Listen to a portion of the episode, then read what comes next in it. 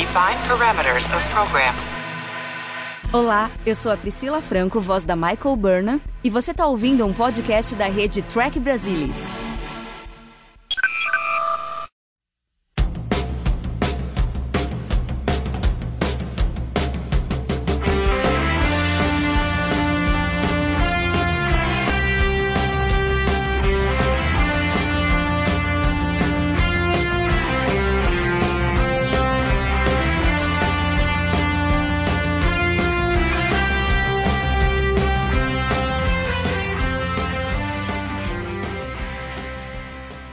Sejam muito bem-vindos ao Balde do Odo, o podcast da rede do Trek Brasilis para falar sobre Deep Space Nine, a melhor série de Jornada nas Estrelas. E hoje vamos fazer uma análise sobre a segunda temporada. Tem muita coisa que aconteceu, a gente tem muita coisa interessante, tem várias perguntas a serem respondidas e acho que talvez a principal de todas é: será que Deep Space Nine conseguiu descobrir o que, que ela queria ser nessa segunda temporada e o quanto ela conseguiu se afastar ou não da nova geração? Que uma das coisas que a gente falou bastante ao longo da primeira temporada e em alguns episódios dessa segunda temporada é que a gente via inicialmente assim uma necessidade de trazer o pessoal que assistia a nova geração para assistir é, Deep Space Nine e tinha muita coisa, né? Vários episódios assim que a gente via que tinham um quê da nova geração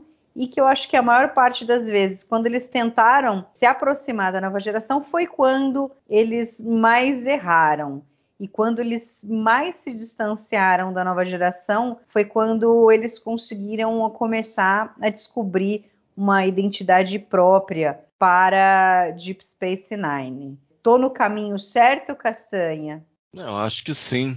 Engraçado, a memória que eu tenho, eu tinha, sei lá, da segunda temporada, ela tem a ver com esse estirão final aí de episódios bons ali a partir do Blood Wolf até o final da temporada. E eu me recordava, tinha noção que a gente teve momentos bem difíceis aqui. Eventualmente eu vou falar inclusive sobre um, uma coisa que eu observei que a pior parte é a parte que circunda o Necessary Evil, eu acho. É a parte, a pior parte mesmo da temporada, que, que chega até a descrer do negócio, que tá tão complicado assim. Eu acho que tivemos menos episódios que dependem ou que são reciclados eh, de histórias que nunca foram produzidas da TNG. Eu acho que contar no papel direitinho, acho que a gente teve mais na primeira temporada. Inclusive, a gente escapou na primeira temporada de ter um crossover com a TNG, um crossover de fato. Temo esquecer isso. De alguma maneira, esse crossover foi meio que transmutado ali pro, pro desenho radar, com a presença de uma nave da classe Galaxy. Bem distantemente, duas tripulações trabalhando em conjunto, digamos assim. Então, algo daquilo é, chegou ao final da segunda temporada mesmo tendo as imagens de uma Galaxy, a gente não sente que está continuando, está pagando muito tributo, isso está levando a uma falta de identidade. Não, você sente que está no universo, você pode utilizar. Eventualmente tem coisas que lembram, mas eu acho que nos melhores momentos, eu acho que já cresceu além, digamos. E é interessante que eh, a gente teve dois episódios que tinham grande relação, uma sequência direta praticamente do espelho.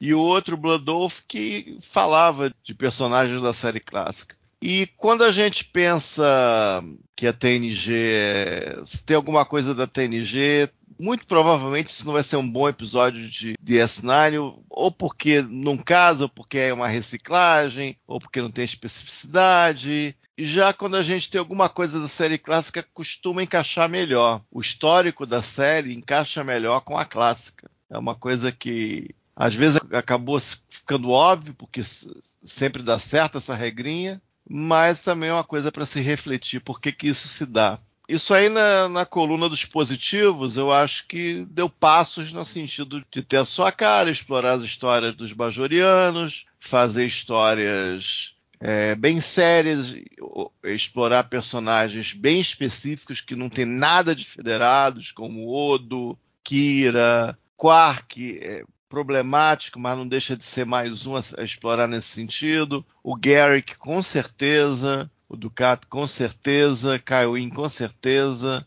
Velek, depois Kaiwin. Em muitos desses personagens, a, a força da série ainda residia. E eventualmente reside até o final. A gente ainda não tem a melhor caracterização do Cisco, que viria na terceira, acredito. E isso ainda faz um, uma certa falta. Acho que eu comentei isso um tempo atrás. Eu acho que nas duas primeiras temporadas você tem a Kira como uma de fato protagonista nas duas primeiras temporadas. Não acredito que não tenha sido um projeto, mas acabou na prática, acabou o que foi acontecendo. Não depõe contra ela, não existe nenhuma crítica nesse sentido disso ter acontecido, mas a gente fica com aquela noção de que personagem do Cisco ainda precisa é, se desenvolver mais. Ainda falta material a ser usado, a ser. Ainda falta explorar o potencial do personagem. Isso seria explorado com certeza a partir da terceira. A terceira eles fizeram um trabalho na coisa do construtor, eventualmente na coisa do soldado. A coisa do pai é, é, se tem uma coisa nas duas primeiras temporadas que a gente já pode colocar como meio canônico aqui em DS9, que as cenas do Cisco pai e do Cisco filho nunca falham. Então, o lado pai dele é muito bom, isso aí eles acertaram de saída. Outros lados seriam explorados mais. A terceira temporada tem um lado construtor que é interessante, o lado soldado seria explorado eventualmente, é, o lado ícone religioso também seria é, explorado e como isso acabaria modificando o personagem, a relação dele com os bajorianos e como ele aceita ou não esse papel na religião bajoriana, e o que de fato significa para ele. Isso seria muito importante. Ou seja, muita coisa a ser vista ainda que não foi vista nessa segunda temporada. A coisa do emissário, particularmente, de maneira bem tímida. Eu acho que não teve nenhuma bola fora nesse sentido, mas ainda algo bem tímido nesse quesito. Alguns personagens funcionaram melhor, não sei se, se, nós vamos fazer um por um depois, e eu acho que é uma melhora em relação à primeira temporada. Acho que é uma série com muito mais cara do que a primeira temporada. Eu acho que a primeira temporada tem uma cara muito mais disforme do que essa segunda. Aqui eu já tenho Maqui, essa adaptação do universo do espelho, ao menos nesse primeiro momento, tem uma cara de DS9, Uh, as histórias bajorianas têm cara de DS9, as histórias cardassianas também. Passado da estação tem uma obviamente uma cara de DS9. Pares que seriam lembrados até o último episódio da série nascem na segunda temporada, isso é importante mencionar. Então eu acho que é um passo na direção certa mas a gente ainda tem alguns problemas aí meio inadmissíveis, né, numa série que deixou um legado tão legal a, para os trackers das gerações posteriores. Né? Então ainda tem falhas aqui. E a gente vai ver, talvez contando episódio a episódio, revendo as temporadas, a gente chega a uma conclusão de que essas falhas permanecem, de, de fato são falhas, e, e, nas temporadas subsequentes não existem tantos episódios tipo. O que, que eles estavam pensando? Como é que a produção deixou, aceitou isso aí? Como é que isso vê o mundo? Então temos alguns exemplares ainda aqui que não deveriam ter acontecido mesmo, com esse cronograma absurdo de 26 episódios por temporada. Hoje, série Picard tem 10 episódios. Aqui a gente está falando de quase o triplo, ou próximo ao triplo. É um negócio. É difícil até comparar isso. É muito puxado, realmente. É muito pesado. Então, para começar, foi isso. É, se a gente pensar, só pegando o gancho do que você falou aí, Castanha, eu estava olhando para mim e para você, são 61,5% dos episódios da temporada tem duas e meia estrelas ou mais. São Sim. 16 episódios. E para o Alê são 17 episódios, 65,4%. Então é uma média alta de episódios muito bons, duas e meia estrelas para cima. Então, se você pensa nisso daí que você falou, que Picard tem 10 episódios, se a gente tirasse aí esses 10 episódios com, com menos de, duas estrelas para baixo, você teria um, uma temporada extremamente sólida e muito bem feita. Mas aí, quando você tem um 26 episódios, você acaba fugindo um pouco do controle algumas vezes, né? E ainda mais nesse começo da série. É, a Mas gente vai ver com as outras temporadas se, se esse número muda muito, né? Uhum, exato. Tem episódios que eu não vejo há, sei lá, 20 anos, talvez mais. Entendeu? Então, só revendo realmente, à luz dos olhos do presente da televisão. Ale, e você? Como que você viu essa segunda temporada? Você acha que Deep Space Nine conseguiu descobrir o que queria ser, ou pelo menos deu uma boa encaminhada? A gente sabe, né? O Castanha já citou aí, acho que tem alguns pontos fundamentais que eles conseguiram introduzir nessa temporada. Eles já pegaram o gancho das questões bajorianas com Duet in the Hands of the Prophets no final da primeira temporada. Né, e começam a segunda temporada muito forte com a trilogia do Círculo. E depois eles ainda contam bastante coisa sobre os cardassianos. Eu acho que a introdução dos maquis tem é, um, um poder muito forte, principalmente no Cisco, e se a gente pegar, eu acho que esse ponto dos maquis foi o que mais desenvolveu o Cisco na temporada, embora tenham sido dois episódios apenas. E essa questão de Bajor. Aí a gente tem também, né, por outro lado, aquela coisa da intenção de se afastar da nova geração. Será que Deep Space Nine conseguiu, ou pelo menos é, tentou embora talvez não tenha sido muito feliz ainda em alguns episódios, como que você viu essa segunda temporada com relação a esses pontos iniciais? Mas especificamente a pergunta é sobre o quê? Se você acha que Deep Space Nine conseguiu descobrir o que ela queria ser, esses pontos aí que eu falei que são muito fortes e que vão até o final da série, a maneira como eles contam as histórias sobre Bajor, sobre Cardassia, o que eu não falei anteriormente, mas que o Castanha citou a questão do desenvolvimento dos personagens, a maneira de contar as histórias. Algumas vezes a gente falava, pô, esse episódio aqui é, é um reciclado da nova geração e ele não funciona. E então, será que quando Deep Space Nine tentou ainda uma aproximação com a nova geração, ela falhou? E quando ela se distanciou, foi quando ela conseguiu achar melhor a sua identidade? Sim, mas aí assim, eu acredito o afastamento de, da nova geração ainda na primeira temporada. Né? Eu acho que ali o, a reta final da primeira temporada a série meio que entendeu que tinha que trilhar um caminho completamente diferente da nova geração, que eram animais completamente diferentes. Eu acho que quando o Deep Space Nine procura mais a questão do humano mesmo, né, de olhar mais para a questão humana, e aí assim, olhando os conflitos, né, realmente, se você tem humanidade, você tem conflito. Na nova geração, um pouco na série clássica e mais na nova geração, os conflitos eram mais entre a tripulação e raças alienígenas ou o problema da semana. Eu acho que o que Deep Space Nine fez de diferente foi mostrar que não, que quando você tem uma tripulação diversa, e aí independente do, do cara ser ali um alienígena ou de outra raça, o que quer que seja, o conflito fica muito mais perto da gente, né, da nossa realidade. E acaba ficando mais interessante, pelo menos obviamente na minha opinião, né. Eu acho também que, embora a gente tenha muito pouco aqui de tentativa de conexão com a nova geração, a gente, no final ali, no último episódio da série, a gente tem ali, né? Um déjà vu ali com uma nave da classe Galaxy, onde a gente, de alguma forma, fantasia que aquilo poderia ter sido a Enterprise sendo destruída. Criou-se um clima interessante, né, para reflexão, principalmente do fã de fato. Né? De forma geral, então, o que me parece aqui é que houve uma tentativa de melhorar a consistência da série em relação, principalmente, à temporada anterior, onde a gente teve ali muito problema, mas nem sempre a gente teve sucesso, principalmente na, na primeira metade da temporada. Tem gente que gosta de dividir essa segunda temporada em três partes. Eu acho meio complicado. Eu consigo enxergar melhor em duas partes, a primeira metade e a segunda metade. Então, acho que a primeira metade infelizmente deixou muitos corpos pelo caminho. A gente tem aí uma coleção de episódios realmente ruins, alguns realmente abaixo da crítica, né? E na segunda metade, não. Aí a gente tem realmente uma grande consistência da série. E eu acho que Acho que o legado que essa segunda temporada deixa é exatamente isso, né? A gente termina a segunda temporada com oito episódios muito bons, assim, bons ou muito bons. Que você, você vê. Você tá falando, Alexandre? A Mari colocou em cores diferentes aqui, meio bolsominions. Ela acho que a Mari agora é bolsominion. Ela colocou a primeira metade, a primeira metade dela tem 12 episódios.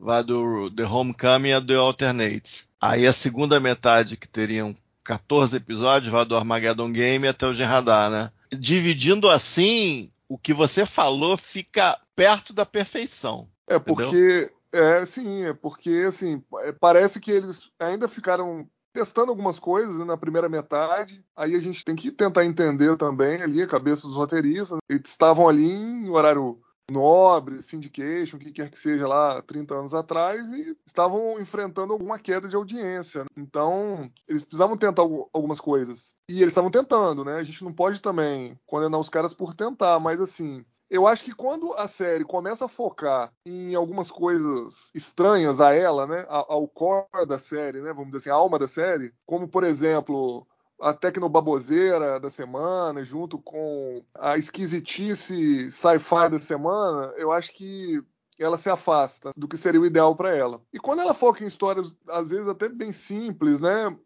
Assim, apenas colocando os personagens com um grau de conflito, o negócio vai bem. Eu acho que assim, o legado que ela deixou a segunda temporada foi exatamente esse. Mostrar assim, ó, o que funciona para Deep Space Nine e o que não funciona. Eu acho para mim isso ficou bem claro. Claro que a gente ainda tem algumas dificuldades. É, de certa forma, o, Castanha já disse aí, né? O Cisco acho que ficou um pouco aquém aproveitado do que poderia. Mas ao mesmo tempo a gente teve algumas correções de rota. O Bashir teve uma boa correção de rota, a Dax teve uma boa correção de rota. Algumas esquisitices continuaram, né? Enfim, acho que eles é, poderiam ter trabalhado o Quark de uma maneira um pouco diferente. Agora, a gente tem ali alguns personagens que já estão muito bem, assim, né? Desde o final da primeira temporada ali, que já mostraram serviço. Kira, o Odo, eu gosto principalmente ali do desenvolvimento da amizade dos dois. Você vê ali que são duas pessoas ali que têm os seus conflitos, né? E eles se dão. O desenvolvimento da amizade deles é muito interessante. Né? E o desenvolvimento, aqui a gente continua o desenvolvimento do, da relação pai-filho do Cisco com o Jake, o Cyril Clofton fazendo um bom papel. Acho que é o papel da vida dele, né? o papel do, do Jake, o filho do Cisco, né? porque a química dele realmente com o Avery Brooks é excelente. Eu gostei da mudança de rota e a correção de rota, tanto do Bashir quanto a Dax. Né? O Bashir parou de ficar tentando flertar com a Dax, acho que foi um ganho para ele.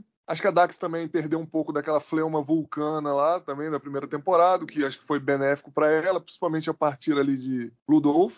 Então, assim, eu acho que em busca da consistência, essa temporada mostrou que realmente melhorou. Poderia ter sido melhor? Poderia, mas eu acho que foi uma temporada vencedora. Eu acho que se a gente, assim, eu gosto muito de comparar, porque, assim, às vezes a gente é muito exigente. A Mari já levantou um ponto interessante. Se você pegar ali a maioria daqueles episódios horrorosos ali que tem ali na. Horrorosos não, vai. Horroroso tem um só. Mas assim, aqueles episódios ruins da primeira metade da, dessa segunda temporada e tirar. Cara, você tem uma temporada muito boa. Pela minha avaliação aqui, se você realmente tirar ali uma, uns oito episódios, mais ou menos, ali da, da, primeira metade, a gente tem uma temporada extremamente consistente, né? E se você for levar em consideração que, que a parte mais, a parte ruim da temporada ficou na primeira metade, então, assim, foi, foi a dor do crescimento. Né? Então, eu acho que vários temas é, interessantes foram colocados, que vão durar até o final, até a sétima temporada. Alguns, infelizmente, tiveram que ter um, um final de pretexto, né? Como a história dos maquis, que poderia ter sido um pouco melhor aproveitada, mas aqui a gente já tem aqui um lançamento interessante, né, para o piloto de Voyager. Depois ainda, os maquis seriam mais desenvolvidos ainda aqui em Deep Space Nine.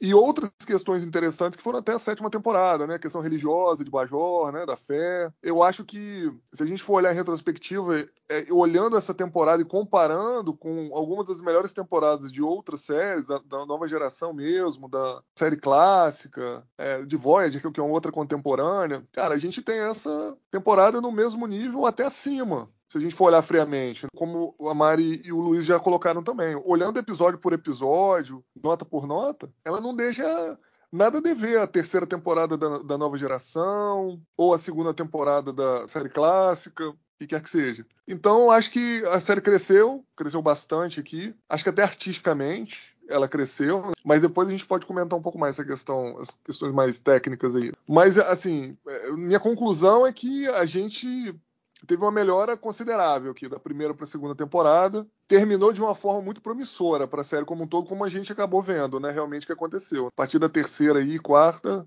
realmente Foi só uma continuação do que já tinha sido bom da, da segunda temporada. É, e essa segunda temporada, ela tem, né, acho que um ponto fundamental, porque ela sacramenta algumas coisas, ela traz algumas coisas que, como o Castanha bem falou, são para até o final da série. Então, quer dizer, foi nessa temporada que eles introduziram o Dominion, ainda que assim, bem sutilmente em alguns episódios até culminar né, em DG em Radar.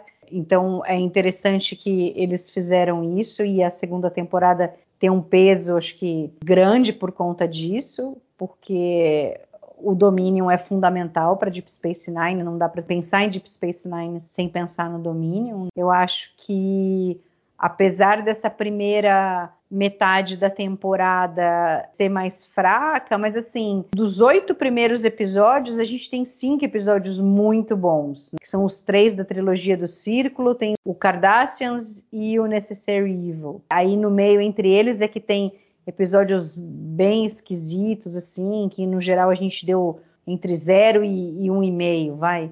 E aí ficaram alguns ainda depois dessa segunda metade com nota 2. Tipo, Playing God, Profit and Loss e o Paradise. Mas eu acho que essa temporada realmente foi vencedora nesse sentido de você introduzir o Dominion, que é fundamental, peça fundamental de Deep. Eu acho que aprofundou algumas questões sobre Bajor, sobre Cardassia. O Ducati aparece pouco, mas o pouco que ele aparece é muito significativo, traz elementos super interessantes sobre os cardassianos e sobre ele mesmo, em Cardassians e em Demaquis, e sobre Bajor, né, a gente finalmente tem a eleição da Kai, que também vai ter uma super influência daqui para frente, né, com a Kai Win. E os Maquis, que eu acho que talvez a história em si ela tem uma, um pouco de vida curta, porque ela foi pensada para Voyager, mesmo ela tendo assim se prolongado em alguns episódios de Deep Space Nine, eu acho que o grande mérito de trazer essa história, eu acho que é a influência que ela tem sobre o personagem do Cisco. Castanha falou muito bem também que o Cisco foi bem pouco explorado ainda essa temporada. A, aquela tentativa em Second Sight foi desastrosa, não trouxe nada para o personagem, mas eu acho que no, no Demaquis eles foram muito felizes, né? E já introduz essa questão do Cisco começar a enxergar que a federação é, tem um lado de paraíso quanto mais perto você está da Terra. Agora, quanto mais longe você vai indo, as coisas não são bem assim. E eu acho que isso vai fazer em algum momento mudar a posição dele com relação a Bajor e o papel dele de emissário, né? porque ainda nessa temporada é muito de lado, assim, a gente não vê ainda isso. Né? Ele não assume esse papel de emissário, mas em algum momento isso vai acontecer e eu acho que a sementinha, eu acho que começa aqui no Demaquis, que ele começa a perceber que de repente a federação não pode proteger Bajor da maneira como gostaria e ele toma esse papel para ele e, e, acho que ele enxerga que ele no papel de emissário ele pode fazer muito por Bajor então eu, eu gosto dessa parte também e aí com relação aos episódios que são mais fracos é, a gente já elencou algumas coisas assim mas será que a gente consegue elencar mais coisas assim do que, que é comum a esses episódios que são piores? Que de repente eu, eu... a gente pode pensar na terceira temporada se eles conseguiram evoluir e quebrar um pouco essas coisas? Eu fiquei olhando esse, essa planilha, eu bolei uma teoria.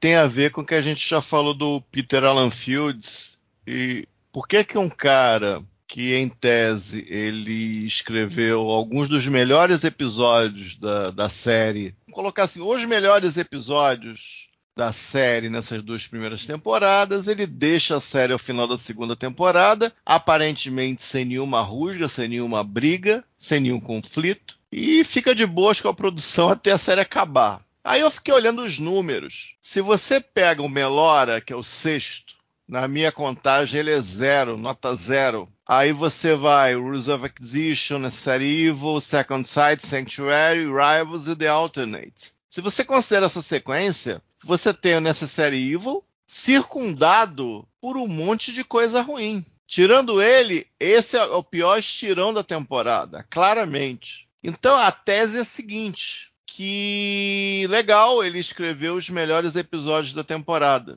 Só que talvez, e isso que eu vou falar é um problema para roteirista, especialmente escrevendo 26 episódios por temporada, talvez ele fosse muito lento para escrever. Então, talvez ele tá pulindo o necessário para ficar como ficou. Faltava mão, faltava homem no, no, no chão da fábrica para ajeitar a linha de produção dos outros sete. Então, uma coisa que eu fiquei pensando é isso. Será que a postura dele de escrever, pelo menos acreditadamente, pouco, é, talvez polir demais, caprichar demais, ou, ou ser lento de maneira geral, não seja uma coisa ali que prejudicou esse estirão? Então eu fiquei pensando isso me ocorreu e, e, fica ali quase que perfeito essa. E me parece um motivo mais claro para ele deixar a série. Talvez algo de comum acordo, mas acaba fazendo falta essa coisa do chão de fábrica. E a sensação que eu tenho em alguns desses episódios, dessa sessão da temporada, sessão do terror,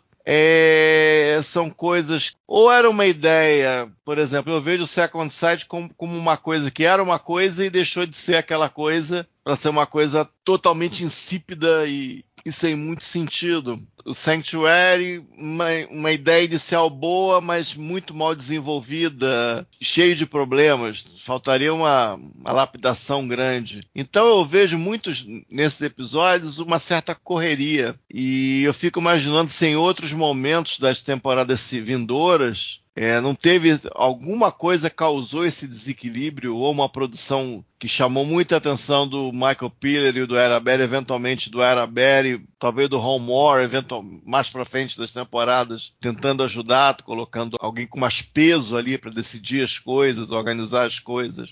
Eu tenho essa impressão que as coisas que eu menos gostei, especialmente nessa sessão, traduzem algo. De, chegou folha de roteiro no meio da produção, algo, algo muito, muito confuso, muito além do necessário. Melhora dá a impressão que certas partes dele foram coladas para ter um final de ação, por exemplo, de uma coisa que não era para ter. O Rivals, que até hoje ninguém sabe direito como é que funciona o conceito daquela probabilidade maluca que eles exploram. Ninguém conseguiu chegar a uma tradução boa daquele conceito. Ficou uma coisa assim para fazer o episódio funcionar e a tecnobaboseira que foi usada para remendar o necessário para o episódio conseguir ser produzido, pelo menos, é de péssima qualidade. E o The Alternates talvez seja o menos pior desses piores. Ele também é um pouco sabotado pela coisa de ter que ter aquele monstro daí, de. Seria até bonitinho, né? Que Planeta Proibido ter, de certa maneira, uma coisa bem raiz de Star Trek, uma coisa que a gente sempre lembra quando lembra de Star Trek, é inevitável, mas para o reencontro do Odo e do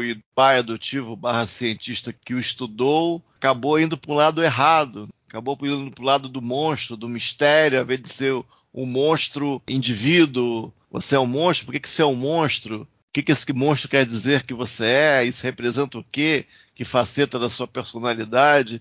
Isso acabou ficando mais no mistério, no terror, né? né? E acabou um pouco sabotando. Então, nos piores momentos, eu vi a coisa do talvez o desequilíbrio na produção é um problema e, e, remendos muito na cara de pau de ter alguma coisa de ação e de ter alguma coisa que pareça ficção científica, digamos. Eu acho que na segunda parte, mesmo os, os mais fraquinhos, tipo o Paradise, o Playing God, o Profit and Loss, tem alguma coisa a oferecer. Tem, tem, tem, suas bobeadas, mas tem alguma outra coisinha. A gente não fica com essa noção de que a barata voou, digamos assim. Para registro, Playing God e o Profit and Loss, quando eu revi agora, eu achei eles melhores. Né? Eu acho que eu estava, de memória, eu estava sendo muito rigoroso com esses episódios. Por outro lado, Second Sight, quando eu revi, eu achei pior do que, quando, do que eu me lembrava. Realmente é um episódio. Especialmente que ele faz com o Cisco. Não faz coisas legais com o Cisco naquele episódio, não. É, é esquisito. É bem esquisito aquele episódio pro Cisco. Tipo daquela coisa que é melhor esquecer, é melhor esquecer que isso aconteceu. Porque tem coisas estranhas ali acontecendo. Então, eu penso um pouquinho diferente de você, Castanha. Eu coloquei os episódios em duas colunas. Uma coluna com os episódios com duas e meia estrelas ou mais, e um outro com duas estrelas para baixo. E tentei ver o que, que eles têm assim de comum, em comum. E assim, eu acho que não dá para a gente colocar na conta do Peter Alan Fields o fato dele talvez ser mais minucioso ao escrever, levar mais tempo e por isso talvez ele tenha tido menos tempo para auxiliar a equipe de roteiristas permanente, porque assim, para mim, ele é o grande vencedor dessa temporada. Se a gente for ver os quatro episódios que ele escreveu, eu e você, para dois deles nós demos quatro estrelas e para dois deles nós demos três e meia. E aí Exatamente. o Alê deu quatro estrelas para um, três estrelas para outro e três e meia para os outros dois. E todos esses outros episódios que a gente deu três ou mais estrelas, na, na realidade eu pelo menos assim tem dois aqui que eu dei duas e meia, o resto é tudo três ou mais. Acho que são três somente que foram escritos por alguém assim que não era do staff principal, quer dizer, não era nem Ira, nem Peter Alan Fields, nem Michael Piller, nem Robert Hewitt Wolfe, nem o, uhum. o, James Crocker. Todos os que eles escreveram e que você vê que eles estão focados escrevendo o episódio, todos foram muito bons, porque eles trazem elementos importantes desses que a gente falou, sobre Bajor, sobre Cardassia, sobre os maquis, sobre o Dominion, mais voltado para personagem, como o The Wire no desenvolvimento do Garak, ou no desenvolvimento dos pares de personagens, como a Kiri Odo, o O'Brien e o Bashir, todos esses estão desse lado e, e, assim, o Armageddon Game e o Whispers, que foram, que eu acho que a história são de pessoas assim de fora, e aí é, tem um dedo ali do James Crocker e do Michael Piller, um para cada um. Agora, o único, único, assim, que você fala não teve a mão de nenhum deles foi o Tribunal, que foi o Bill Dial quem escreveu. Agora, do outro lado, quando a gente pega os episódios com duas estrelas ou menos, são aqueles episódios que assim, o pessoal estava concentrado no lado de lá, e aí você tinha que contratar histórias para encher a cota dos 26 episódios. E aí é muita gente desconhecida que fez, sei lá, fez só aquele episódio ou só até a segunda temporada, que deu um pitch e tal, e você vê que a hora que você vê os teleplays, muitos deles têm o dedo do Robert Wolf, do Ira, do Michael Piller, do James Crockett, mas você vê que são aqueles casos em que você percebe que teve um monte de reescrita, que o cara teve que chegar ali por a mão para tentar dar uma ajeitada porque a coisa não estava boa. Então, assim, é difícil para o cara de repente chegar e não estar tá envolvido desde o começo no negócio. Você tenta ajeitar um negócio, o tempo está se esgotando porque você tem que mandar o roteiro para produção e tal. Então eu acho que nesses momentos aqui é que a coisa não ficou tão boa, que assim tinha um pouco do envolvimento dos roteiristas principais, mas os caras também não dão conta de 26 episódios com 100% de qualidade. E muitos deles falou bem, acho que eles têm é, conceitos interessantes, ideias interessantes, mas na hora da execução eles não foram felizes. Talvez por conta do tempo, pela talvez uh, inexperiência do cara novo que foi ali fazer o roteiro. Novo no sentido, talvez não novo no, no sentido de escrever roteiros, mas novo em Deep Space Nine, né? ou em Star Trek em geral. O cara não tinha tanto conhecimento ali, não estava tão envolvido. De repente o cara vem para escrever uma história e não tem a, a, visão global como os roteiristas principais. Então eu vejo um pouco isso. Eu vejo que quando veio gente de fora, que eles meio que lá deixaram os caras e aí tentaram consertar em algum momento, foi quando eles tiveram menos sucesso. É, então, esse levantamento que você fez aí aponta que o número de episódios é excessivo. Exato.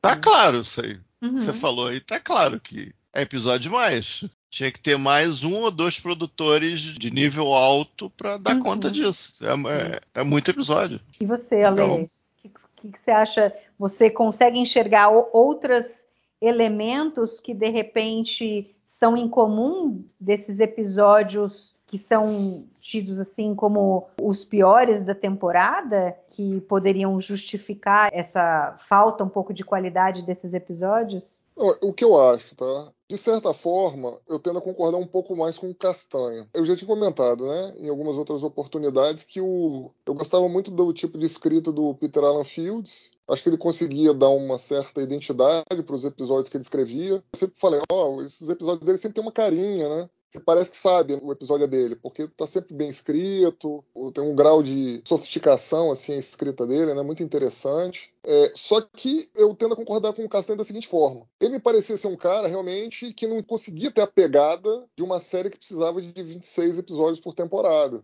Talvez, e aí é só conjectura, o que não, não ajudou também foi o ritmo do outro produtor, né? produtor escritor, né? Porque a gente tinha presença de dois produtores escritores, que era ele e era o James Crocker. E no final dessa temporada, coincidentemente, tanto ele quanto o James Crocker, eles deixam a série, pelo menos como produtores executivos, Ambos voltariam a, a contribuir com algum tipo de escrita para a série. O James Crocker voltaria na temporada seguinte, né, num episódio lá, que ele enfim, ajudou lá, Fascination, que não é exatamente uma obra-prima. E o Peter Allen Fields voltaria ainda na, na, quinta temporada, na sexta e na sétima, com pelo menos aí uma, um crédito em roteiro ou em história. Então, o que eu acho? A minha teoria é a seguinte: a minha teoria é que realmente faltava um pouco mais de braço, de talento, vamos dizer assim, para rodar 26 episódios. Porque com a saída dos dois entrou o, o e o René Gemaria. Eu acho que o Peter Alan Fields era um cara de, como diz o, o, o, Castanha, né, de ficar polindo a escrita, ficar polindo o episódio, o roteiro.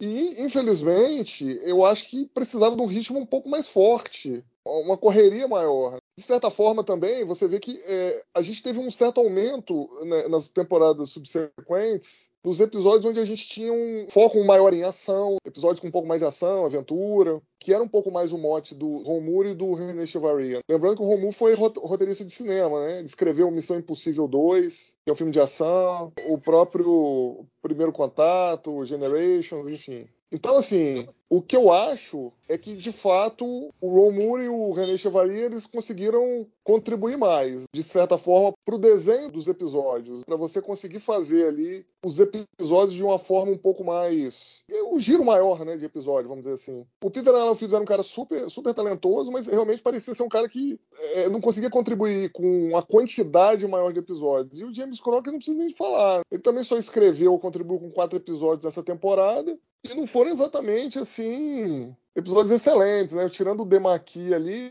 Cardassians, ok, mas Melora e Paradise não foram exatamente obras-primas como o Peter Allen Field já tinha feito, né? Então, então, aí eu acho que assim a sala de roteiristas precisava de sangue novo não dava para o Ron Moore e para o René Chavaria virem da nova geração. No final dessa segunda temporada de Deep Space Nine é que a nova geração acabou. Né? Então eles tiveram ali realmente um, um, um período ali para escrever ali o Generations, depois migraram é, naturalmente para Deep Space Nine. E você vê que, assim, por mais que fosse um, um ambiente super é, colaborativo, a gente vê isso em algumas fotos que a gente tem da época, né, de como que era o processo criativo lá.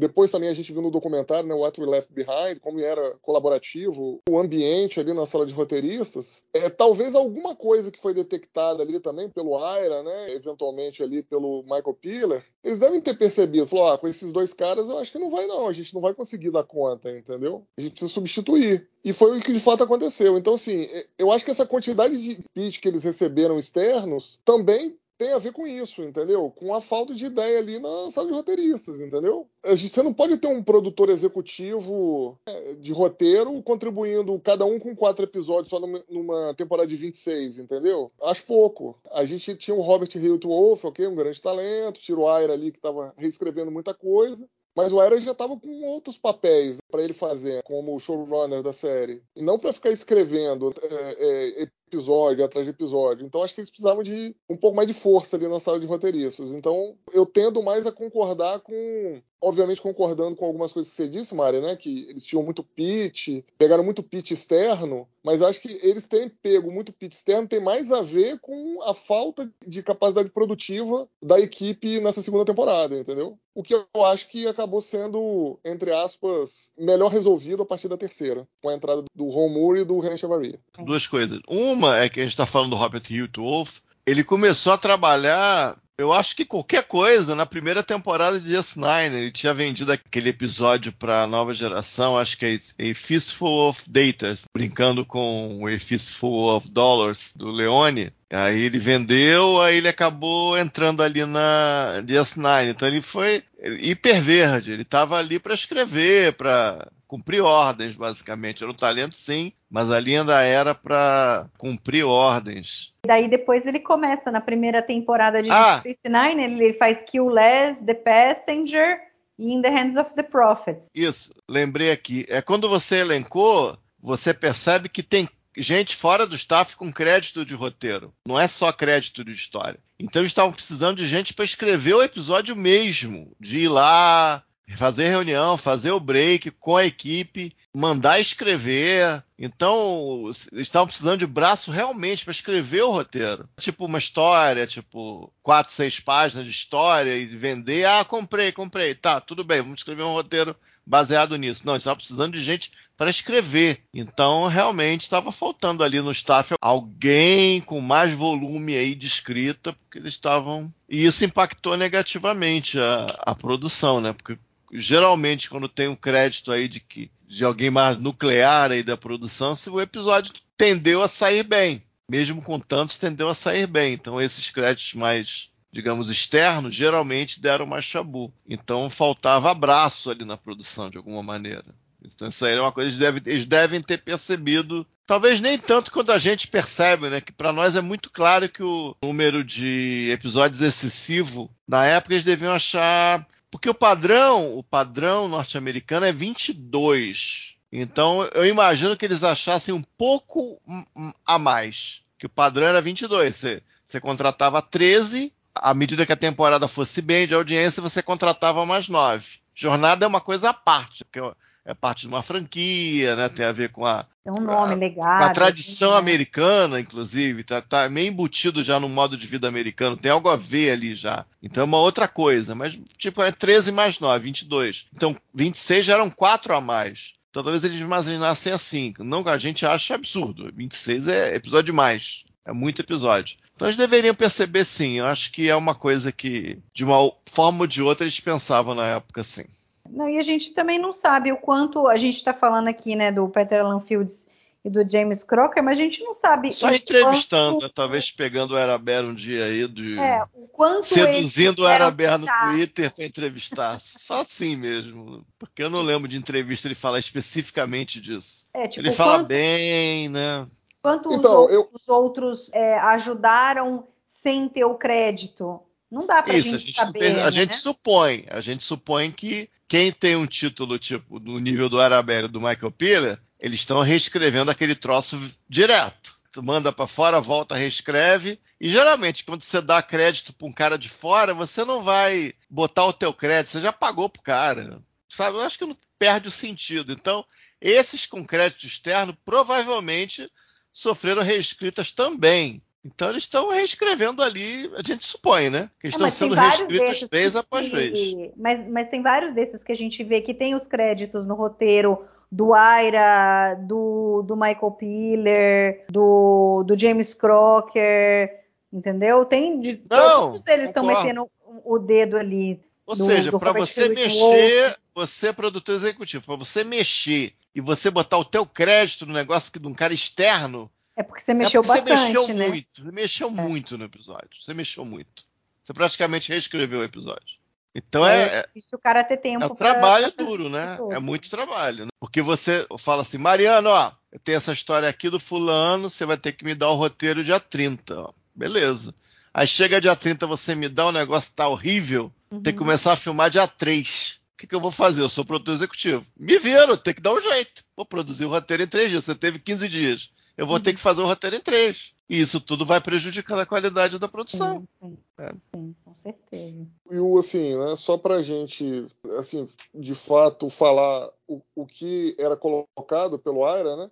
O Ellison foi um cara muito educado com quem deixou a série. Então, ele sempre falou muito bem do Peter Alan Fields. Tem aquela historinha lá dele ter lido lá o, o livro do é. Isaac Asimov lá, tal, que ele deixou o fax do, do, Peter Alan Fields durante até o final da série lá, dizendo que ele tinha lido tal, o livro. A gente já comentou aí no, durante o Jim Radar o, o episódio. E, e, sobre o James Crocker, ele sempre fez questão de dar crédito ao James Crocker como um dos caras que mais ajudaram a desenvolver o Dominion, né? Que trouxe mais é. ideias tal, entendeu? Mas assim, foi isso. Tipo assim, você não vê ele falando, pô, o cara trouxe a ideia sensacional do episódio Blue Dolph, ou então pô, o cara foi demais em The Collaborator tal. Não, você vê que houve um certo limite até no elogio. É, ele elogiou, mas assim, houve um certo limite. Então, assim, eu tendo a acreditar que foi isso, que faltou ali realmente mais gente para ajudar, né? Eu acho que ele estava sobrecarregado, é, não tinha acho que a quantidade de ajuda que ele precisava, que ele necessitava, que ele entendia que era o ideal ali, por isso que ele fez as mudanças, entendeu? E eu acho que foi benéfico para a série ali no longo prazo. É, quanto ao Peter Lanfield, eu ainda tenho minhas dúvidas, porque por mais devagar que o cara pudesse ser, se numa temporada o cara escreve quatro episódios, praticamente quatro estrelas, não valia a pena ter um cara desse, entendeu? Mas ele, tava, mas ele tinha crédito como produtor, Mari, aí o salário é muito alto, entendeu? Não, não, tudo bem, tudo bem, mas aí você podia, né, o cara não é mais produtor e você traz o cara para escrever de vez em quando os episódios da qualidade que o cara escreve. Né? Mas, mas ele voltou, foi, foi né? pouco depois. É, mas foi é, ele pouco. voltou. É, o, é só seduzindo o Arabé para saber. Ele topar é. responder. É. Acho que depois de tanto tempo o cara já morreu. É, o, o, o Peter Sei lá, não sei se a gente vai conhecer né? essa história. Foi um pouco depois é que do. mandar, mandar, mandar a pergunta pro, pro Ciro Clofton. Ele tem lá o podcast é, é. que ele faz, muito legal, e vira e mexe.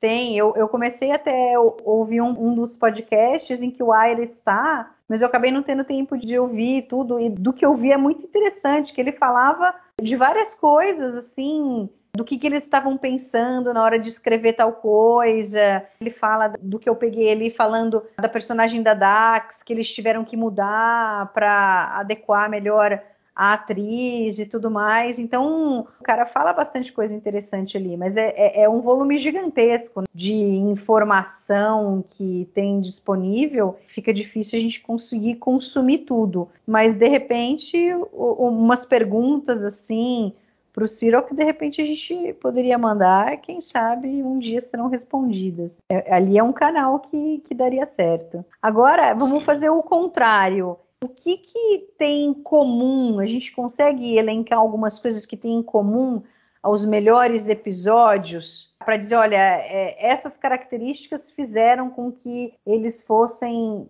bons ou excelentes episódios e que isso é, seguiu nas temporadas seguintes? Não, eu acho que sim. Eu, eu, acho que, é como eu disse na minha explanação inicial. Quando a série resolveu focar naquilo que era a alma da série mesmo, aquilo que era o core mesmo, que eram os personagens, o desenvolvimento dos personagens, ou então conflitos que envolviam de fato a interação entre os personagens, acho que a série foi bem, entendeu? Quando foi tratar de temas específicos de Deep Space Nine, como a questão religiosa, como os, os conflitos lá pós-ocupação, quando os temas estavam relacionados a Deep Space Nine, da identidade de Deep Space Nine, a gente teve bons episódios. Por mais que não fossem obras-primas, alguns deles, foram bons. É, sempre tiveram algum tipo de gancho ali que, que fisgava o, fã. Eu acho que a gente pode achar várias coisas em comum. Começando lá com a trilogia do Círculo. Olha, ali é Deep Space Nine puro, cara. Intriga política, religiosa, entendeu? Envolvimento de cardassiano, em alguma tentativa de sabotagem ao governo novo bajoriano, questões religiosas lá, tudo a ver, né, com Deep Space Nine, tudo a ver. O que, inclusive com o que a gente vai ver até o final, né, até a sétima temporada. Necessário não precisa nem, nem falar. É, tá falando sobre a época da ocupação, porra, e usou uma, uma, uma cinemática totalmente porra, inspirada ali, né? O, James Conner ali usando filme no ar, a relação ali desenvolvida é, da Kira com o Odo, o Quark ali também, pô, sensacional, né? Um dos melhores aí da temporada. É, aí você vai pegar outros episódios que, que, são bons também, já na segunda metade ali, a partir de Armageddon Game ali, Whispers, que a gente está tratando sobre os personagens, sobre colocar os personagens em problemas realmente críveis. O Armageddon Game ali do seria, na verdade, a primeira iniciativa da amizade do, do Bashir com o O'Brien de fato. Depois o Whispers a gente ainda tem ali um episódio meio além da imaginação, sci-fi mesmo ali, envolvendo o O'Brien, que é um, um, personagem querido. E, e, aí, assim por diante, né? Se você pegar ali os últimos episódios ali, os últimos oito, Rudolph, que tem tudo a ver com, com a Dax, com o passado da Dax, e ainda traz alguma coisa da série clássica. A gente tem as, os dois episódios do, dos Maquis ali, também tratando sobre intriga política, agora com civis ali na zona desmilitarizada, os cardassianos no meio envolvidos também, tudo a ver com Deep Space Nine. The Wire é um episódio do, do Garak, totalmente do Garak ali também, na interação dele com o Bashir. Crossover traz de volta aquele cheiro de, de série clássica. Inclusive, eu acho que. É. Se você for pegar todas Isso as... que você falou aí, só interromper um minutinho. Isso que você falou aí do The Wire ser do Garrick, eu acho que é um marco. Eu acho que é o primeiro episódio de jornada em que o, um personagem recorrente é o chefe da ação, é, o, é, o é a razão de ser do episódio, é o protagonista. Talvez seja um, um marco, inclusive, se você parar para pensar. Ali, alguma coisa nova realmente foi feita no The Wire. É, e aí, assim, mais para finalizar, né? Ali, os episódios finais ali, o colaborador também, tribunal, pô, tudo a ver com Deep Space Nine, cara, tudo a ver com o core de Deep Space Nine, com a alma, sempre envolvendo ali as questões políticas bajorianas, os cardassianos. E no final, ainda, o último episódio, trazendo ali o primeiro, o cartão de visita de fato do Dominion, né? Que depois viria a dominar, o assunto viria a dominar a série até a última temporada. Então, eu acho que é isso. Eu acho que quando Deep Space Nine quis, ser fiel a ela mesma, né, aos seus personagens, aos conflitos entre os seus personagens, sem ficar apelando para a esquisitice da semana, a tecnobaboseira da semana, aquelas explicações pseudocientíficas. Cara, série sempre foi muito bem, sempre foi muito bem. E eu acho que o que tinha de comum era isso. Os bons episódios que tinha de comum era isso. Entendeu? Quando o Deep Space Nine quis ser ela, foi bem. Quando não quis, é, não quis ser ela, não foi. Entendeu? E eu acho que essa fórmula durou até o último episódio da última temporada, a sétima. É, Deep Space Nine não lida bem com episódios genéricos. Né? É, não, não, sei nem ser genérico, porque a gente tem uns high concepts, cara, legais na série. Se eu for pensar em The Visitor, em, em outros episódios aí, high concepts, tudo bem, não tem problema. Mas, assim, cara, tem que apostar no, no que a série tem de melhor, cara, que é o quê? O desenvolver, caracterizar os personagens, desenvolver os personagens, os conflitos entre eles, ou as amizades, né? O, o, o que de fato tem ali, né? A, a, aquela química que tem. Porque você vê que a química entre os atores foi sendo desenvolvida durante a primeira temporada. E nessa segunda aqui, cara, já tá funcionando. Pô, você tem cenas do, do Cisco com a Kira excepcionais, excelentes. Do Odo com a Kira, não preciso nem falar, né? Que aí já tá funcionando desde a primeira. Mas assim, é, é, as coisas já estão funcionando. Né? A química entre os personagens, a química entre os atores já está funcionando. Então, por que não, né?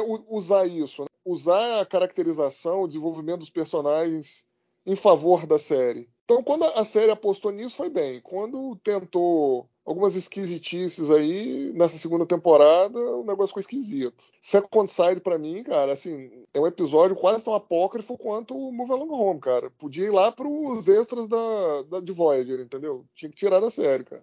Não dá. é, difícil mesmo. É, é e você, você percebe deu a menor que... nota, né, Ale? Acho que foi o que você deu a menor nota. é apócrifo, Side, cara. Será? É apócrifo. Second Side é apócrifo, cara. Entendeu? Tem, tem outras coisas ruins. É, tem outras coisas ruins também na segunda temporada, mas realmente Second Sight é complicado. Ainda teríamos 130 episódios, mas temos coisas aqui que nasceram aqui e foram utilizadas até o último desses 130 episódios. Então, alguns pares novos que se juntam aos pares antigos. Os pares antigos são Kiriodo, que é o o segundo principal par da série, só perde para o Jake e para o Ben Cisco, e Odo e Quark, que eram pares que na primeira temporada já estavam bem caracterizados. Aqui você tem o nascimento do Bashir e O'Brien como amigos, bromance e tal. E aquela coisa que funciona tão bem que você chega ao final da série e você se pergunta: caramba, teve um momento que eles não eram os melhores amigos. E isso chega a te chocar. Aqui você teve Garrick, e Bashir, você vai até o final da série com Garrick e Bashir, em diferentes situações, em diferentes momentos, por diferentes razões, mas é um relacionamento rico que é rico diferente do O'Brien e do Bashir. Eles são dois britânicos e tal, com jeitões diferentes e acabam tendo tudo a ver sem ter nada a ver. O Bashir e o, o Garrick tem aquela coisa do cara, do Bashir querer o que o Garrick pode dar para ele e ao mesmo tempo o Garrick querer o que o Bashir pode dar para ele e de alguma forma isso se retroalimenta. É uma dinâmica interessante e foi interessante até o final. Não podemos esquecer Ben Cisco e Ducati. Também não falha. Você tem grandes cenas aqui em Maqui. Tivemos grandes cenas em outros momentos, mas tivemos grandes cenas aqui em Demaqui e inúmeras outras cenas ao longo da série. Então aqui você vê essa dupla funcionando para valer. A caracterização do Ducati sempre valeu, sempre foi muito afiada, foi muito interessante desde o piloto. E de certa maneira ele sempre foi uma espécie de anti-emissário, aquela coisa que eu percebi que eu tinha esquecido do interesse pelos orbes que ele demonstra no piloto. É, que a gente chega no final da série e acha que o interesse dele pelos orbes nasceu ali. Coisa nenhuma, tá no piloto. Isso também é outro par interessante. Eles deram, com devido respeito, eles deram uma solução melhor para Dax, levando em conta as condições da atriz, da Terry Farrell. Então eles deram uma solução bem melhor para Dax e o Blood Wolf tem muito a ver episódio dessa temporada. A brincadeira, a gozação do O'Brien tem que sofrer, nasce aqui em grande estilo. Armageddon Game, Whispers e Tribunal tem, tem para todos os gostos aqui de sofrimento de O'Brien. E é uma brincadeira mais do que um desenvolvimento, mas também nasceu aqui. E outras coisas a gente poderia mencionar. Então, essas coisas é, sobreviveram a 130 episódios que viriam ainda. Então, é, tem coisas importantes aqui. E fora o domínio, eu mencionei na semana passada, no, na análise do Gen Radar, que eu gosto muito da ideia da concepção, acho que pensamento foi gasto nas ideias do Gerardar, nas ideias dos Vortas, o que eles são, os papéis deles. E só para arrematar, em muitos desses episódios que se saíram muito bem, você tem uma espécie de casamento do os exemplos mais extremos são Necessary Evil e o crossover, provavelmente. Mas você tem um casamento já de uma direção de arte mais esperta. A estação é sempre legal, é um cenário muito bacana, uma fotografia que tem a ver com a história que você está contando, uma direção de arte. E eu percebi isso, especialmente Necessary Evil e no crossover. Até certo ponto no The Wire, em certos momentos mas você já vê uma qualidade melhor nesses episódios mais clássicos, mais pujantes. Né? E também é uma coisa que eu observo.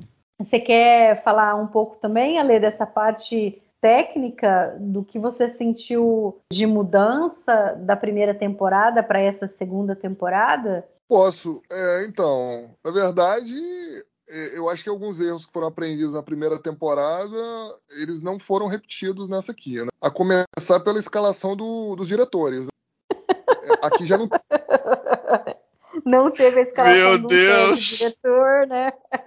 É, aqui não teve espaço para amadores, para gambiarra. Só para lembrar, na primeira temporada a gente teve coordenador de dublê dirigindo a primeira unidade em Battle Lines. A gente teve supervisor de efeitos especiais dirigindo o episódio. Nada contra o digníssimo Robert Legato, né? Que depois viria ser premiado lá no Titanic lá. Mas, cara, a dele era efeito especial, não direção, né? Então aqui eles foram mais criteriosos né, na escalação do, dos diretores. A gente teve lá os nomes conhecidos, né? O David Livingston, o Rich Colby, o Corey Allen, o Leland o Cliff Bowl. Mas a gente teve espaço também para, por exemplo, colocar alguns diretores novos que não tinham ainda dirigido, né? A Kim Friedman, que foi uma grande descoberta aí, né? É, dirigiu The Wire e o The Jam Radar, depois voltaria no The Search em outros episódios. O James L. Coney, que fez o Necessary Evil. E mesmo os caras que dirigiram apenas um episódio, né? Por exemplo, o Robert Shearer, por exemplo, ele só... a única coisa que ele fez em Deep Space Nine foi o Shadow Play. Foi um episódio razoável, entendeu? E ele não era exatamente um, um cara desconhecido, né? Ele já tinha uma certa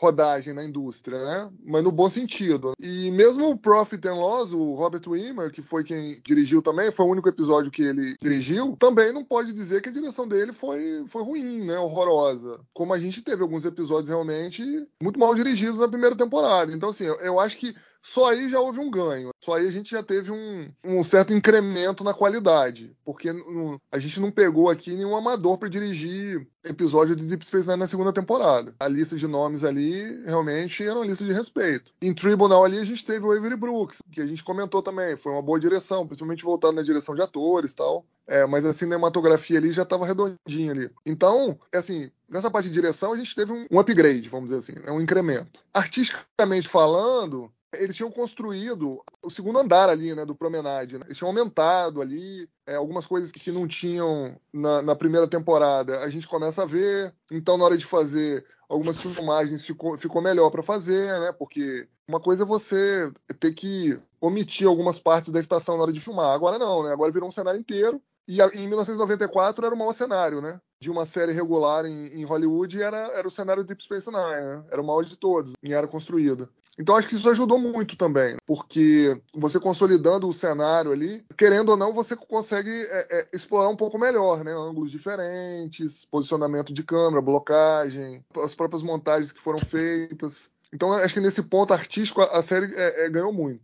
É, você olhando essa questão técnica, que sempre foi uma coisa que, assim, né, o Jornada sempre bateu no peito para dizer que era muito boa, aqui a gente teve um incremento. E se a gente for considerar também a qualidade aqui dos profissionais que acabam não aparecendo tanto, que é o cara que escala ali o, o ator convidado, que é a treinadora de elenco, que fica ali na, durante ali as pausas ali da gravação passando o texto. Você viu que o negócio estava funcionando melhor. Né? Os, os personagens estavam mais é, críveis, os atores estavam mais confortáveis. As mudanças que tiveram ali em alguns personagens, como a gente já citou, principalmente a Dax e o Bashir, fez bem para os atores.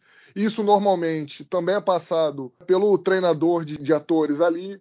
Ele fala com o produtor, fala, ó, oh, cara, talvez essa atriz não tenha o estofo necessário para esse tipo aqui de caracterização que vocês estão propondo, entendeu? Talvez seja melhor isso aqui, talvez seja melhor isso. E se você olhar os DVDs da segunda temporada, né, nos extras, tem uma entrevista da Terry Farrell, que ela comenta isso, né? que quando houve a mudança na segunda temporada, a caracterização do personagem dela ficou muito mais confortável, porque começaram a tirar excesso de falas dela com tecnobaboseira, que ela tinha extrema dificuldade para decorar. Uma vez ela tomou um, um, um, um, até nisso o nosso querido diretor da primeira temporada, que eu me recuso a, a dizer o nome, que não tem parentesco com o David Lynch, ele uma vez deu uma colada nela na primeira temporada. Falou, pô, minha querida, você não tá conseguindo nem decorar suas falas aí, pelo amor de Deus. Caramba. Vamos gravar depois do almoço, então. Então, assim, ela tinha dificuldade Ih. nisso.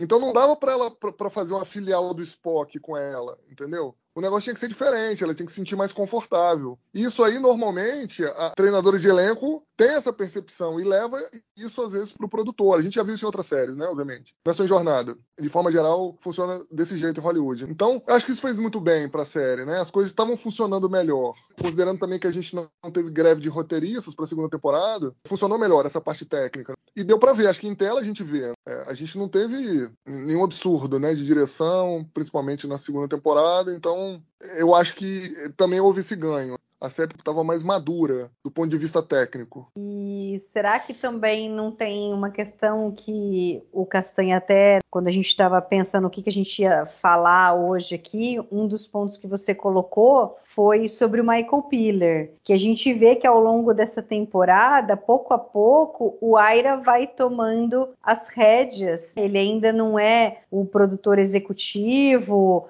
quem é o showrunner da série, mas a gente vê que cada vez menos o Michael Piller vai permanecer em Deep Space Nine, principalmente porque começou a entrar em produção o primeiro ano de Voyager, então ele foi dar o suporte ali para essa nova série. E aí a gente tem no final da temporada o Aira escrevendo né, o, o, roteiro do, do Radar. E então a gente vê que ele está tomando as rédeas ali e está fazendo com que Deep Space Nine tenha mais a sua cara. E aí, efetivamente, na terceira temporada, é que ele vai assumir o, o, papel de vez do showrunner da série. Eu acho que isso também é algo positivo durante essa segunda temporada, que faz com que a gente tenha todos esses novos elementos que foram introduzidos em Deep Space Nine. O que você acha, Castanha? É, vamos contar a história toda para quem não conhece. A história é velha, mas mas conto de novo. Na terceira temporada da TNG, o Araber colaborou. Ele estava na sala da TNG durante a terceira temporada, que é tida talvez a melhor temporada da série, talvez a temporada da virada da série, varia para quem você pergunta. Só que ele tinha sérios problemas em escrever os personagens da TNG, ele tinha problemas com isso. E ao longo da temporada a série estava indo bem, todo mundo estava achando que a série estava melhorando. Só que ele achava que aquela situação ele não poderia continuar. E o que, que aconteceu? É, ao, ao final da terceira temporada, mesmo o Michael Piller pedindo para ele ficar, ele falou que não, não dá não. Aí você imagina, você é... não lembro qual era o crédito dele, se era supervisor já, não lembro do crédito dele na terceira temporada, mas tinha um crédito, não era crédito simples, já era um crédito alto. A série explodiu ali naquele verão, após o cliffhanger do The Best of Both Worlds. O cara não quis voltar, entendeu? Então, o cara é um cara no mínimo interessante, esse seu Araber. Aí, nos meses seguintes, meses seguintes, talvez seis meses, eles conversaram de novo. E aí, aí Mike, não sei o quê. Aí falou: É, a gente tá, eu e o Rick Bellman estamos pensando em fazer uma outra série e tal. Aí falou, aí se, eles iam se encontrando se falando. Eventualmente ele falou: Ó, oh, aquela série vai vingar, vai ter a série, vai ser muito diferente. E eu queria que você fosse trabalhar comigo. Pô, mas esse negócio do Rodenberry e tal não vai funcionar de novo. Deixa comigo essa vai ser diferente. Aí eu toco a série por alguns anos, a gente vai decidir, e depois dali é a série é tua. Aí o Araber topou, e a promessa do Michael Piller foi cumprida. Essa é história do porquê, né? E ao longo dessa temporada você sente. Eu, eu, vou ser bem sincero, eu acho que é, é claro que eu sinto isso no Demaqui. Aquela fala que é muito característica de DS9, do é, Faça-se Santo no Paraíso, é uma fala muito clássica do Arabé, a fala clássica da série. Eu acho que a partir dali até o final da temporada a gente já nota já bem claramente que as coisas estavam se modificando de alguma maneira. Tinha um sangue novo aí mesmo, já, já com mais. já tendo mais voz. E lembrando que a partir desse episódio de Radar, era como se ele fosse o showrunner, apesar do crédito não mudar. Aí acho que foi no Improbable Cause ou no, da, da Esquece, num dos dois, que o crédito mudou. O Michael Piller virou consultor só. Aí já estava oficializado. Ou seja, vai demorar mais uns 20 episódios ainda para isso se oficializar. Mas é uma história legal sobre, sei lá, fazer o que você realmente ama, não estar tá contente com alguma coisa e não engolir as coisas, trabalhar do que você gosta de fato. É uma história legal. E o Arabé tem várias coisas que ele fala que são bastante interessantes. À medida que o tempo passou, a gente foi ouvindo em entrevistas dele. É um cara sempre interessante. É, e essa é uma história que eu acho bastante legal. É que no Memorial Alpha diz que o Michael Piller chamou para né, na terceira temporada da nova geração para ajudar a supervisionar o staff de roteiristas. É, o crédito dele era de, de produtor. Ele tinha de um produtor. crédito de produtor. Produtor, independente de qual colocação, né, se é supervising producer, o que quer que seja, estava relacionado com a produção direta, técnica da série, né, que vai, o cara vai cuidar lá dos pormenores técnicos tal, conversar com o pessoal de efeitos especiais, com o continuista, com, enfim, é, o, o, cenógrafo, vai organizar as coisas, né, a logística do negócio ou tem a ver com a parte criativa mesmo, que aí no caso é, escrita. Em jornada, o produtor, o cara que recebia crédito como produtor, ganhava muito dinheiro, muito dinheiro mesmo. Principalmente na época lá, né, começo dos anos 90. Então, o, o, legal é o que o Luiz falou. O Aira foi convidado para a terceira temporada da nova geração. Começou a trabalhar bem, a, a série reagiu. Né? Foi uma coisa completamente diferente a terceira temporada da primeira e da segunda da nova geração. O cara tava ganhando dinheiro, mas mesmo assim ele falou: Cara, eu não tô feliz aqui, eu não quero continuar. Não é isso que eu quero fazer, entendeu? Não é isso que vai me trazer motivação. E depois, quando ele voltou, ele voltou com uma promessa diferente do Michael Pira. Em dado momento, você vai poder fazer a série do jeito que você quer. E no seu melhor e no seu pior, cara, Deep Space Nine, pra mim, é, é a visão clara do Aira, cara, do que a, série é. deveria ser. Né? A identidade da série é dele. É o, do, o, documentário não mente, né? É só ver o documentário. É, é. Exato. É, é, o cara que estava no primeiro dia e no último dia, cara. Ele foi o primeiro a entrar e o último a sair de Deep Space Nine. Ele foi o primeiro cara que o Michael Piller chamou, o Michael Piller saiu e ele continuou. E ele foi o último cara. O, ele, o último episódio, depois que todo mundo gravou, o que quer que seja, ele foi lá e apagou a luz. Foi ele que apagou a luz. Então, assim, Deep Space Nine é a, é a série do Aira. Essa entendeu? história é da luz é boa também. É. é. se você tem que terminar de contar a história, na terceira temporada da TNG, que essa política de porta aberta que o Michael Pilley instituiu, foi o primeiro trabalho do Ron Moore, foi o primeiro trabalho do René Echevarria, e na época o Hans Miller, ele trabalhava com um tal de Richard Manning. Eles também estavam ali na TNG na terceira temporada e eventualmente o Hans Miller também foi para DS9 na quarta temporada. Então é meio que um círculo que se fechou ali. Tem a ver com a terceira temporada da Tenge, essa história aí do Mike e do Iron. É, eu acho a história bem legal. Acho bem legal mesmo. Tem mais algum ponto que vocês gostariam de discutir, de aprofundar mais do que a gente falou? Ou tá de bom tamanho essa análise que a gente fez da segunda temporada? Para mim deu.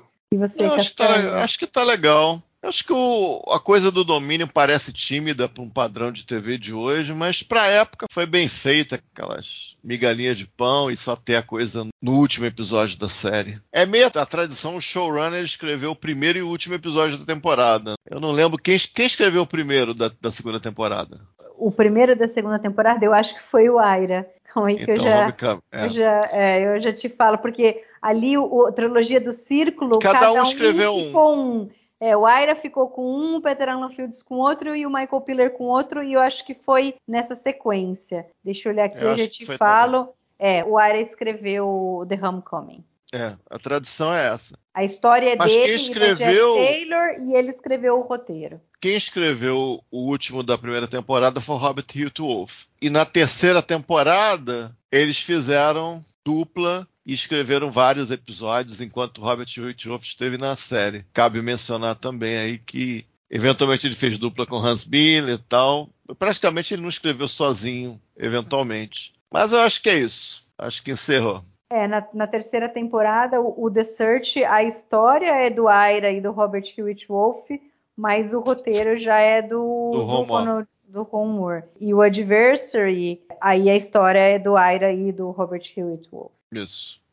É importante frisar que a partir da terceira temporada, apesar de sempre, o Luiz já comentou aí, né, portas abertas, né, coisa do Michael Piller, a sala de roteiristas ali de Deep Space Nine sempre foi muito colaborativa, mas quando entrou o Ron Moore e o René, pelo que eles contam lá em entrevistas, ficava até difícil lembrar quem tinha começado com a ideia e quem tinha desenvolvido, de tão colaborativo que era o negócio. É legal. Então, assim, ah, cara, quem que começou com isso aqui? Ah, cara, não sei, foi eu? Não, acho que foi você. Cara, quem escreveu o último aí? Ah, fui eu. Ah, então, vou, então bota você o seu nome então, entendeu? Era um negócio meio assim, cara. De tão Legal. colaborativo que era o negócio, entendeu? É, não. Bacana. Aí, aí, aí, fica, aí começa a ficar interessante. Mas aí, é. é para daqui 15 dias, a gente começa a ver o quão interessante essa terceira temporada será ou foi no caso. Para a gente aqui no podcast será interessantíssima, mas os episódios já se passaram aí há 20 anos atrás. Quase 30. É, quase 30. Quase 30. Nossa, o tempo passa muito rápido. Mas então, muito bem. Então a gente fecha aqui com essa análise da segunda temporada. Ale, obrigada pelo papo. Valeu, até a próxima. Castanha, brigadão. Valeu, gente. E daqui 15 dias a gente volta com The Search, o primeiro episódio da terceira temporada de Deep Space Nine. Obrigada a você que ficou nos escutando até agora. Não deixe de comentar lá na página do TB ou no YouTube. A gente está sempre é, disponível para conversar com vocês sobre as nossas opiniões aqui, sobre os episódios. Obrigada pela audiência e até daqui 15 dias.